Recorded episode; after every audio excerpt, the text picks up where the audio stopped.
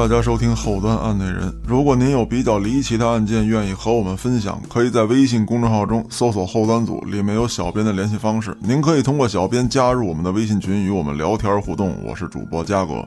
前段时间呢，推出了老刘系列，还有了然和孙大圣在解放前的一些离奇经历，大家反响还不错。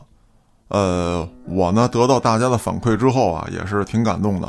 嗯，自己做这个系列呢，确实也比较牵扯精力。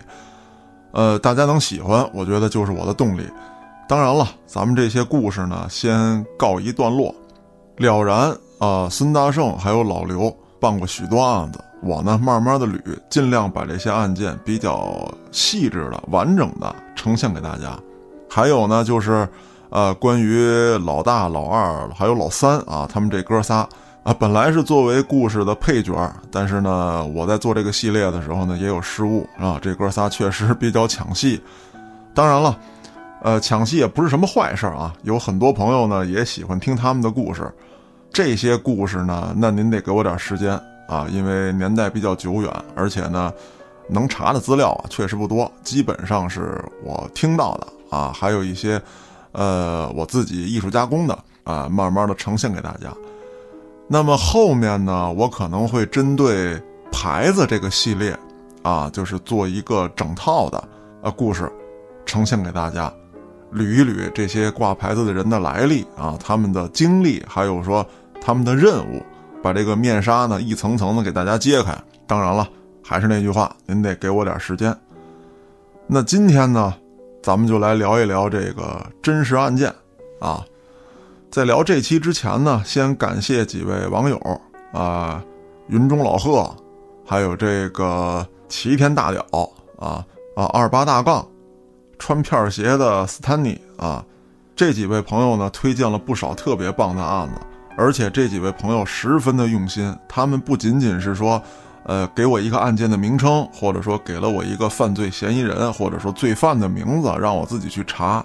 也不仅仅是给我发来一个百度上的链接，或者说一些截图之类的，他们找到了很多案件当年相关的报道，以及一些主流媒体曾经的栏目啊，包括这个视频的，也有音频的，都发过来给我听。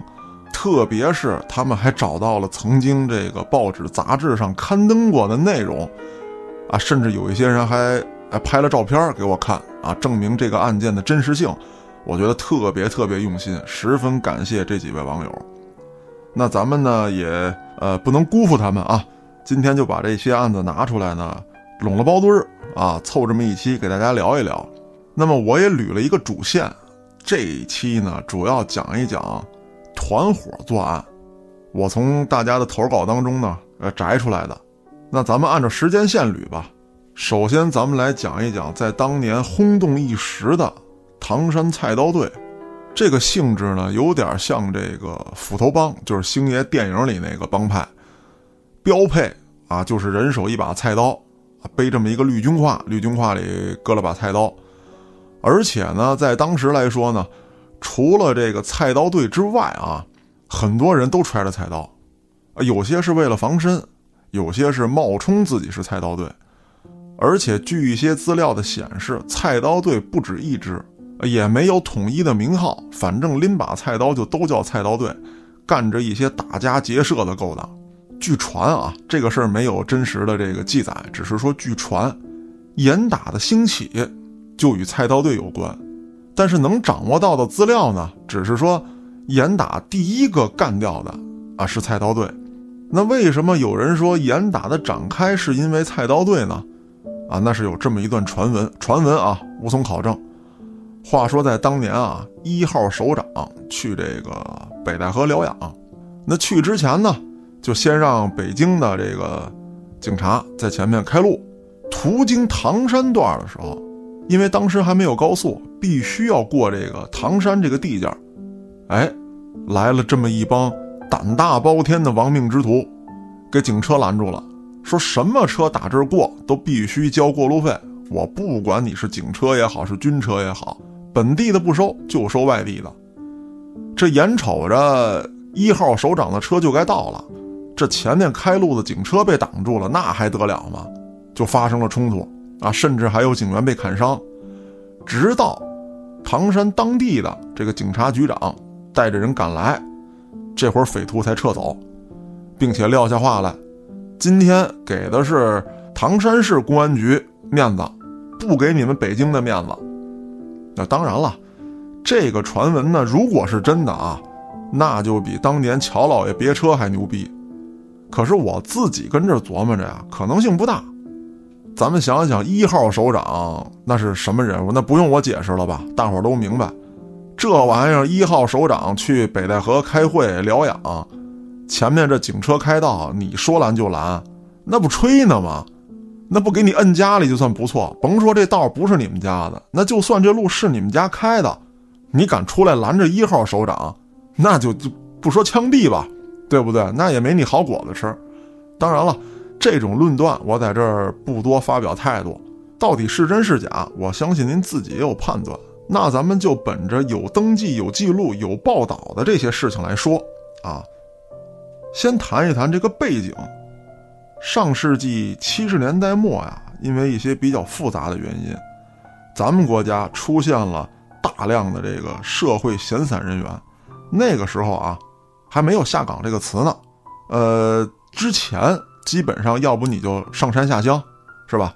要不你就接班啊去工厂，或者说你家里有关系的，成分还不错的啊，你参军，没什么社会闲散人员。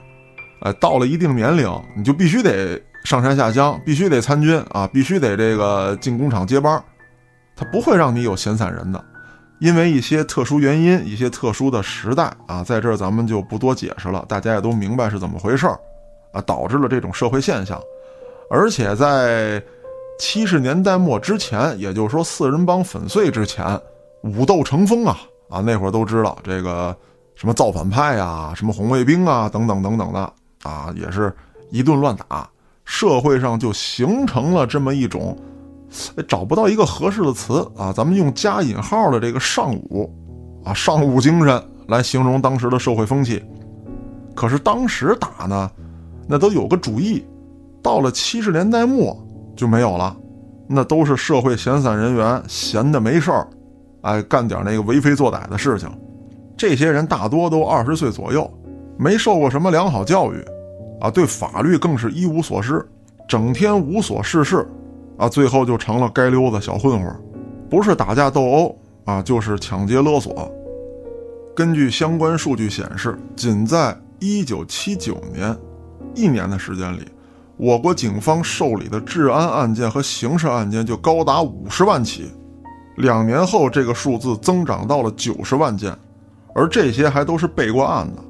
那要是算上没备过案的，那这个数字就恐怖啊！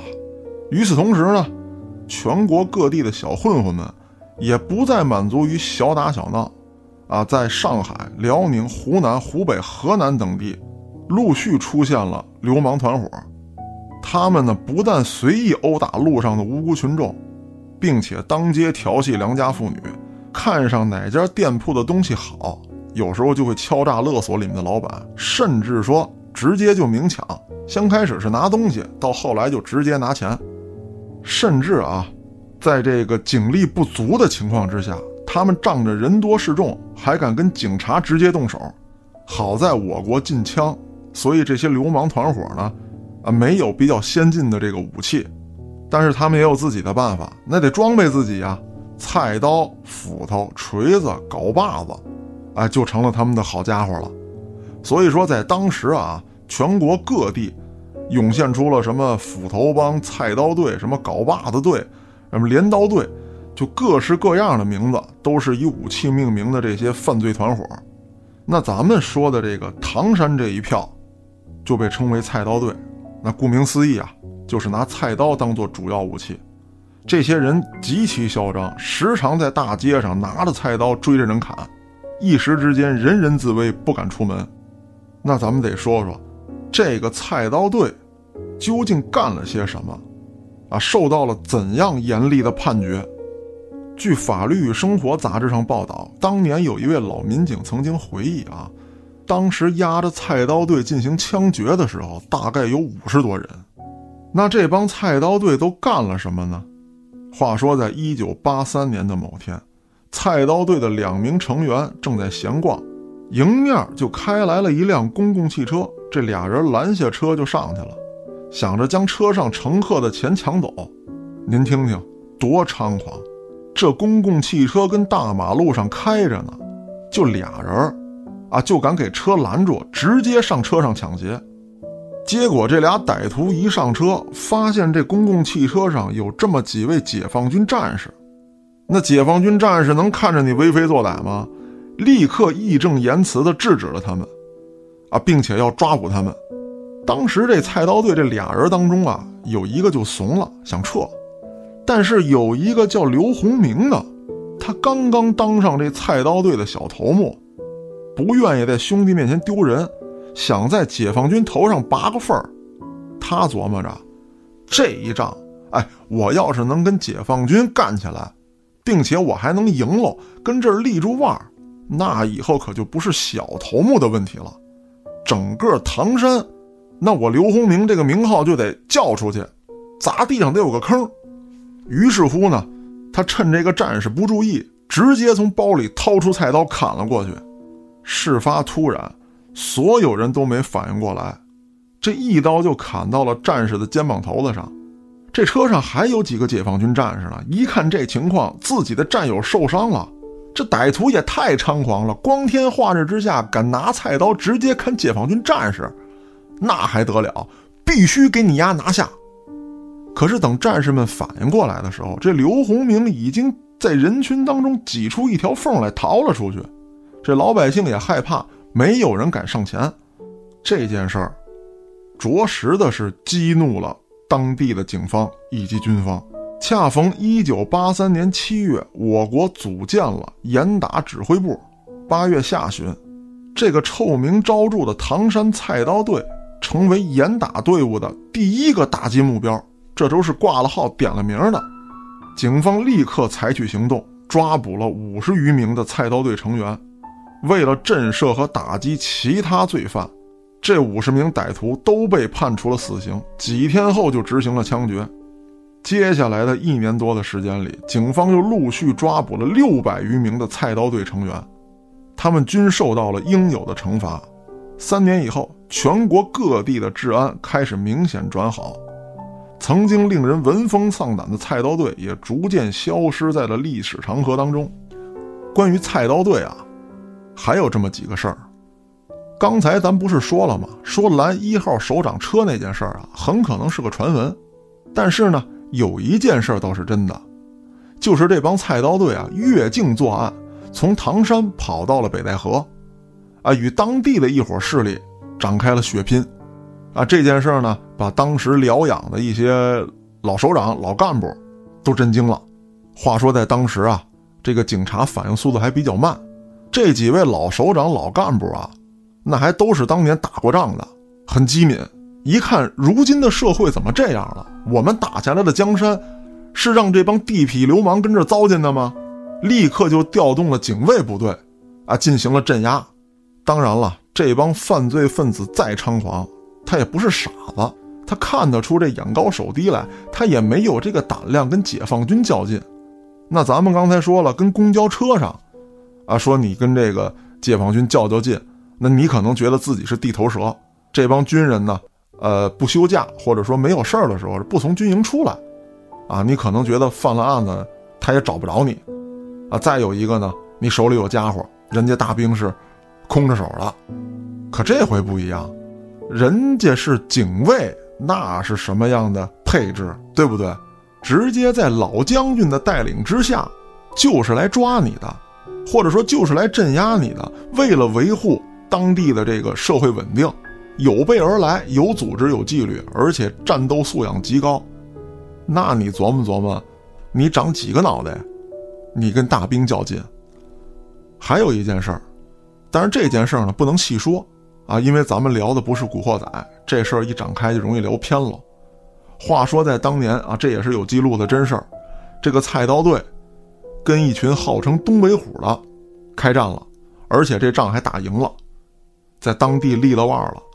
当然，具体细节啊，大家可以上网查一下。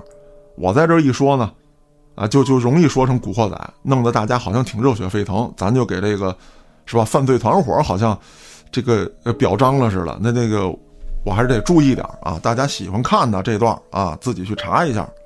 刚才咱们说了一个，那团伙作案的人员比较多，那为什么最后抓了六百多人呢？我刚才也说了，菜刀队不止一支，也没有统一的领导，很多人就自发起来了啊，说我们三个是什么南街菜刀队啊，我们六十个是北城菜刀队啊，我们这个十五个是西村菜刀队，都叫菜刀队。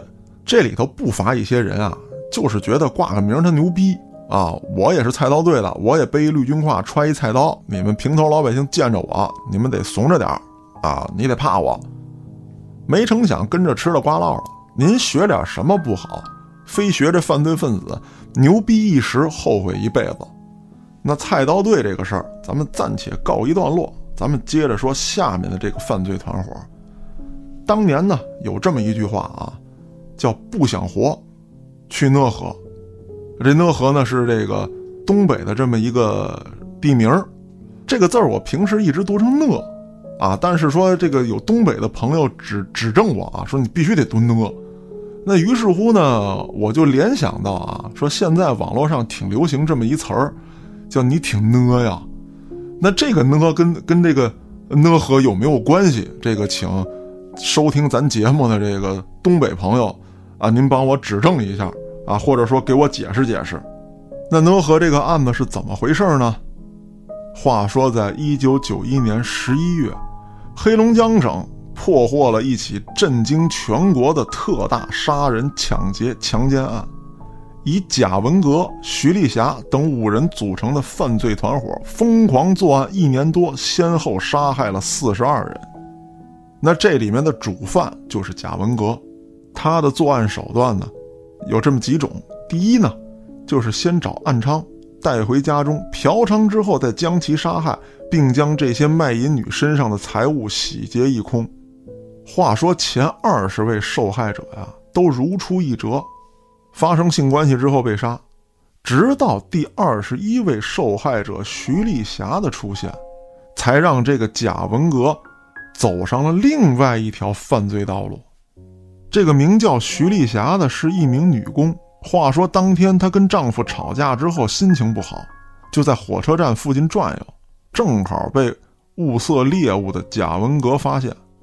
他以为这个徐丽霞是个卖淫女呢，啊，就上前搭话。一来二去一聊呢，哎，发现这还是一个良家妇女。可是正好赶上徐丽霞当时心态不好，再加上贾文革啊。按现在话来说呢，就是小伙确实长得挺精神，啊，有点这个，呃，小鲜肉那意思，而且是巧舌如簧，啊，连哄带骗的就把这徐丽霞带回了家中，跟徐丽霞发生关系之后，就将她掐死并扔进了地窖。哎，谁成想，这徐丽霞没死，缓过劲儿来之后，她就从这地窖里爬出来了。这贾文革一看。老子杀了二十个人了，怎么在你这儿失手了呢？就想再度行凶。这徐丽霞赶紧就说：“说你别杀我，啊，我呢，假装这个妓女，去帮你到外面勾引嫖客，把他骗到你家里，然后你来洗劫财物。啊，你愿意宰愿意杀，那都随便你。案情咱们先不展开，咱们先来说说这个贾文革是谁。”贾文革出生在黑龙江省讷河市，犯罪之前他是当地的一名普通工人。在那个年代啊，就是九十年代初，九零年、九一年的时候，能当上工人的可不一般，那是铁饭碗啊，挣得多，地位也高，工资也有保障，人人都抢着干。可是这贾文革呢，并不把这铁饭碗当回事儿。娶了媳妇儿之后，他也不消停，不好好上班。啊，跟厂里的女工呢，那是眉来眼去。因为这件事儿，厂领导多次警告了他，没想到这人屡教不改。那最后厂里呢，只能把他开除。就这样，贾文革就日日在社会上游荡，还沉迷上了赌博。本来勾三搭四，他妻子就不乐意，啊，但因为那个年代的观点嘛，就尽量不离婚，妻子就一直忍着。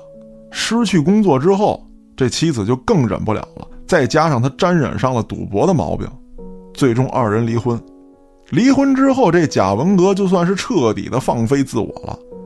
从一九九零年七月开始，哎，这就是他犯罪的开端。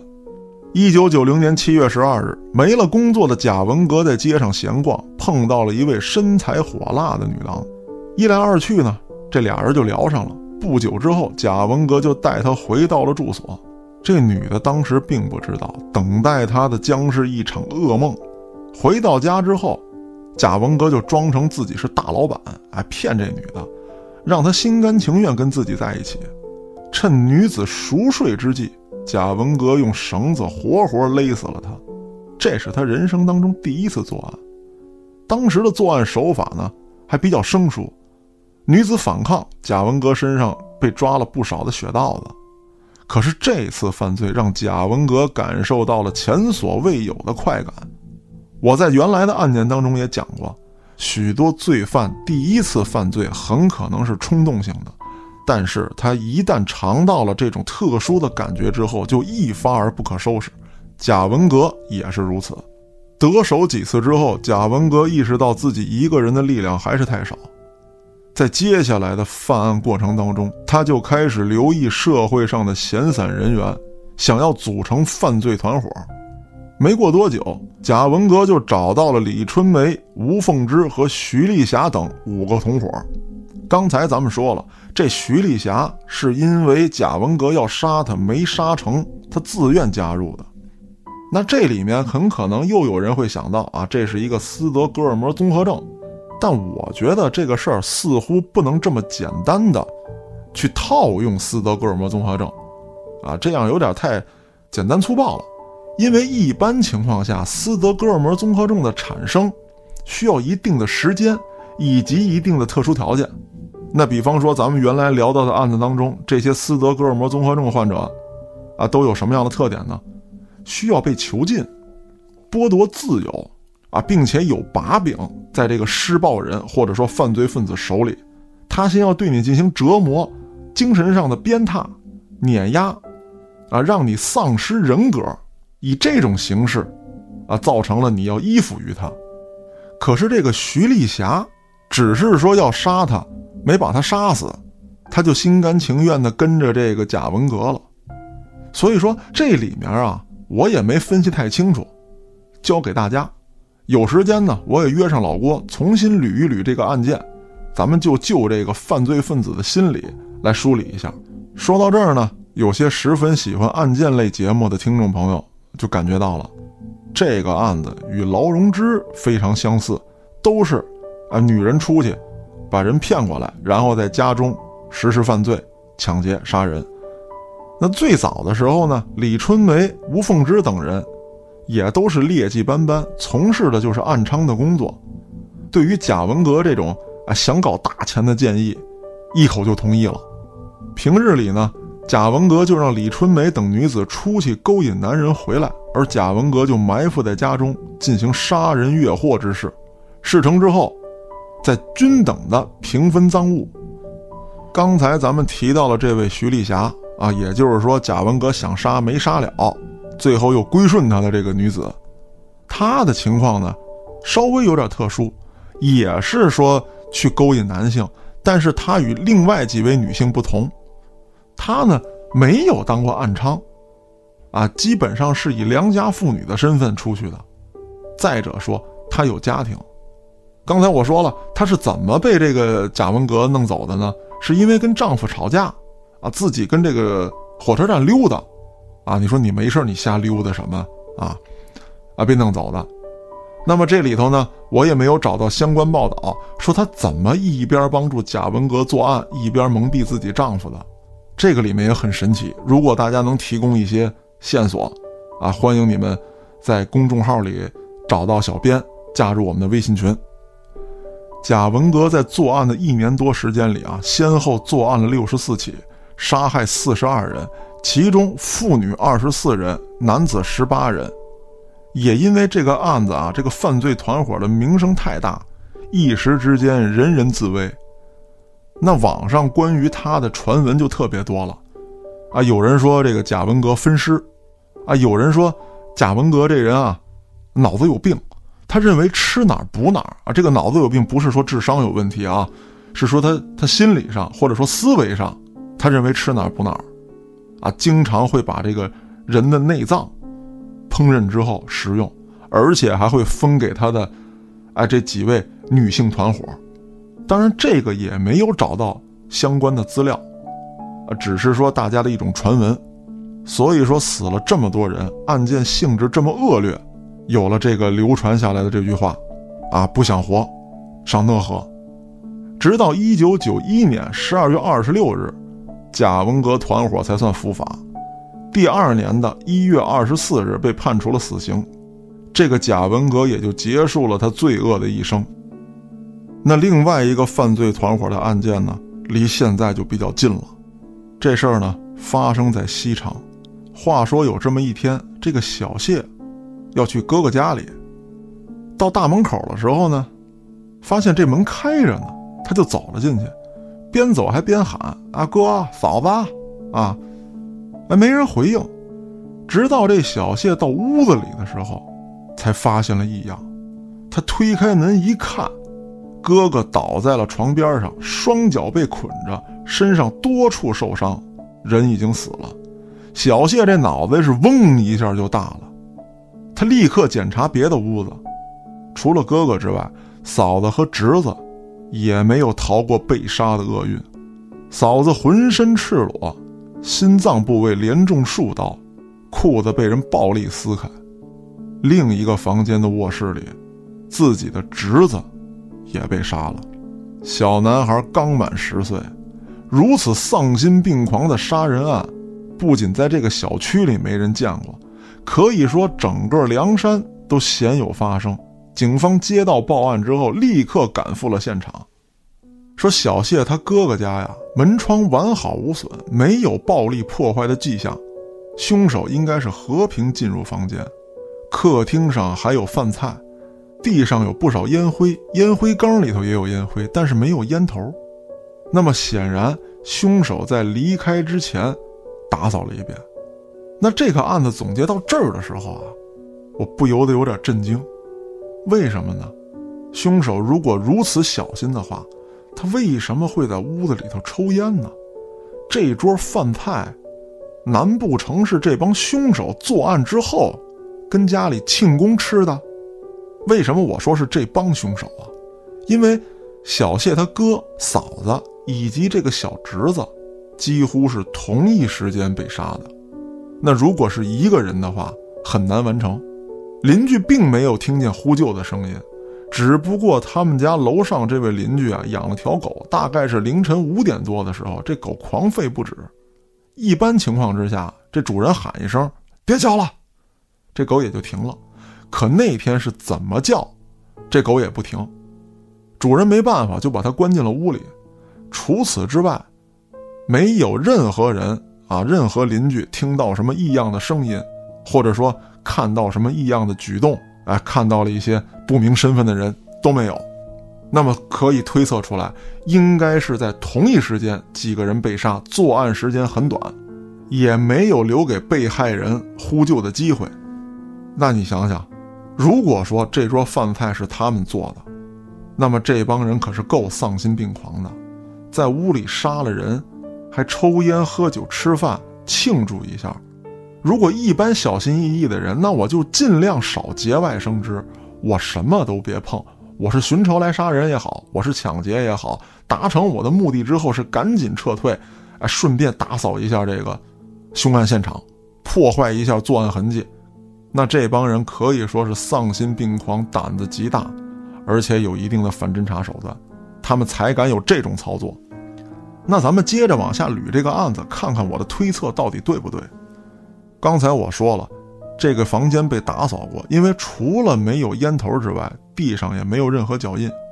警方发现了一把刀，在卧室的毛毯上，啊，有蹭血的痕迹，应该是行凶的刀具，啊，用完之后，在这个床单跟毛毯上擦了这把刀。另外呢，三个受害人的眼睛都被蒙住了。到底是谋财还是报复杀人？凶手为什么这么凶残，连十岁的孩子都不放过？警方继续对现场进行勘查，发现家里的现金和首饰都被拿走了，存折有两个，被拿走了一个。警方怀疑这是一起惯犯作案，也有可能是熟人作案，因为和平进入嘛，门窗没有被破坏的痕迹。警方发现凶手始终戴着手套，包括在客厅吃喝的时候都没有摘下手套。这个时候啊，警方已经断定。这桌饭菜，从这个量上判断，应该是几名成年男子吃的。还有酒啊，他看这酒量消耗啊，对吧？一家三口，假设说这老爷们喝点酒，不能喝这么多，饭菜量也不会有这么大。一个男同志，一个女同志，再加上一小孩，能吃多少？这饭量应该不是这一家三口吃的。整个房间，从地板到衣柜都被打扫得干干净净。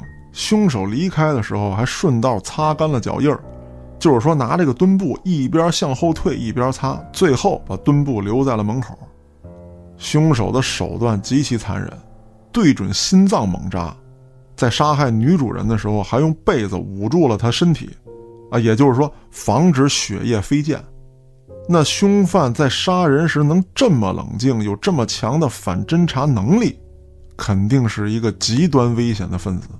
而且三名死者不在同一房间，刚才我说了，不可能是一人所为，那警方也是这么推测的，这应该是一个两到三人的犯罪团伙，因为凶手拿走了一个存折，警方猜测他肯定会去银行取钱，所以警方就调取了当地银行的监控录像，果然看到了凶手前来取钱，但是啊，二零零一年的时候，这监控摄像头拍下的画面啊。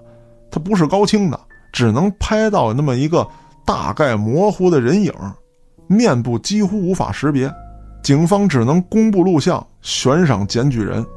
当时整个凉州啊，因为这起灭门惨案陷入了不安全状态，尤其是小谢他哥哥的这个小区，一到晚上，家家户户门窗紧闭，生怕那个杀人不眨眼的恶魔还在外面游荡。警方也是高度重视，一来呢，希望能早日给被害人家属一个交代；二来呢，如果不尽快抓到凶手，他们一定会再度作案。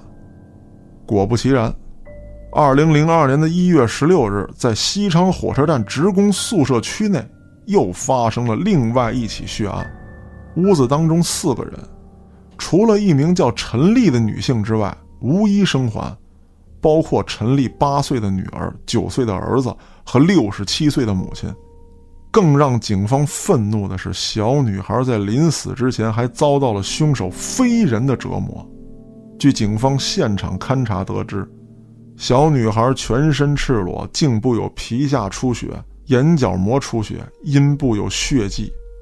三个人的致死原因都是左胸被锐器刺杀。母亲身中十六刀，儿子三刀，这和小谢他哥哥家的案子十分相似。凶手也是和平进入，门窗都没有被暴力破坏的痕迹。杀害受害者时都是被蒙着眼、堵着嘴，并且凌辱了他们，甚至还跟上次一样，在他们家做了顿饭，还喝了两口。那捋到这儿啊，我又对自己的猜测有了一个怀疑。如果说小谢家是熟人作案，那这家人又是怎么回事呢？难道说都是熟人，同时都认识这两家人？这个可能性不大。那如果说是这种可能性的话，那应该也很快就能通过人际关系锁定到凶手。到底怎么回事？咱们接着往下看。两次作案仅仅隔了三个月，凶手不但残忍，而且极度猖狂。不幸中的万幸，陈丽身中七刀，但没有立即死亡。凶手离开陈丽家之后，陈丽醒了过来，他强忍着剧痛，向邻居求助，并报了警。一月十六日下午，经过抢救，陈丽终于醒了过来。她的苏醒，意味着这两起案件终于找到了突破口。根据陈丽的回忆，一个叫高原的人，先是打电话到他家里。八点过后，就有三个人敲门进来，一进屋就蒙住了陈丽的嘴，要他拿出钱和存折，并且开始翻箱倒柜的找东西。九点过后，陈丽的母亲回来了，凶手很快把他摁在地上捅死了。之后没多久，这个叫高原的人拿着手机和存折走了，留下来两个人对陈丽实施了性侵。结束之后，还在厨房做了点东西吃。第二天早上六点左右。高原打来电话，告诉两个凶手，说他已经搞定了。随后，他们就把陈丽的手脚绑了起来，先是对头猛砸了五六下，又对身体连砍了七刀。发现陈丽没气了之后，犯罪分子就把两个孩子也杀了。大家一定都把注意力集中到了一个人身上，没错，高原。这个高原到底是谁呢？陈丽其实跟他就见过一面，对他的情况一无所知。很快，很快，警方开始查阅户籍，从几十个同名同姓的人当中，发现了一个山东籍男子。两千年十月，从新疆劳改释放之后，来到了西昌，现在居无定所，下落不明。在其他犯案人不明确的情况之下，抓捕高原成为了重中之重。于是，警方在各个路口设卡，摸查他的社会关系。在排查当中，发现了高原在服刑时期有一个姓廖的狱友，也有重大嫌疑。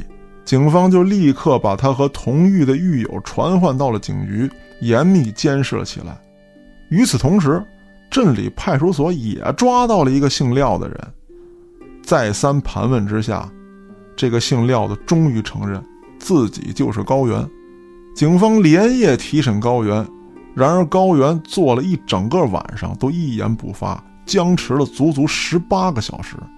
高原的心理防线终于被突破，他承认陈丽家的案子是自己和狱友罗某、王某做的，并且他还交代自己跟杀害小谢他哥哥家的案子毫无关系。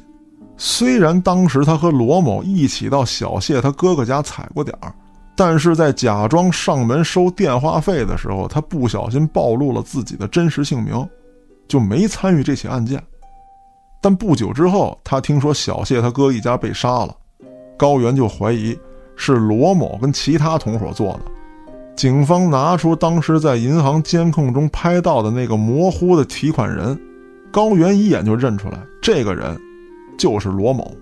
这时候的罗某已经连夜逃到了攀枝花，在他准备用公用电话打电话的时候，警方突然出现，将其抓捕归案。他知道自己杀人的事情已经败露了，所以没有多做挣扎，很快交代了自己的罪行，并供认出一起杀害小谢他哥哥一家三口的江某、李某和于某。他们杀人的原因很简单，就是为了钱。因为受害者看到了他们的样子，他们就想一不做二不休，干脆把全家都杀了。捋这个案子的时候呢，网友也给我发来了一小段视频，是对罗某的采访。采访当中，这个罗某是一脸无所谓的样子，甚至还声称：“啊，我们肯定得宰了他，我们还得在西昌活呢，对不对？他看到我们长什么样了，这怎么办？”而另一位帮凶的口气更狂。这两起案子都是我先出的手，我不出手，他们肯定不敢做。我也没办法啊，我只能说自己是变态。人嘛，为了好好活着，抢钱也能好好活着嘛。这就是当时犯罪分子撂下的话，甚至他还在记者面前炫耀，说自己当年在成都都杀过两个人了，而且当时警察没抓住他。如果这次侥幸逃脱，他以后还得继续作案。从小谢他哥哥家抢到两千多块钱之后，这伙人很快就花光了。于是他们又把目标投向了陈丽家。明明是一帮身强力壮的男人，不想凭自己的力气挣钱，偏要作奸犯科。上到七旬的老人，下到八岁的小孩，在他们眼里，人命都是无关紧要的。对于今天聊的这几起案件呢，我不想过多的做评价，还是那句话。如何看待，都留给您。您可以在评论区留言，欢迎您到我们的微信群与我展开聊天互动。我是主播嘉哥，咱们下个案子再见。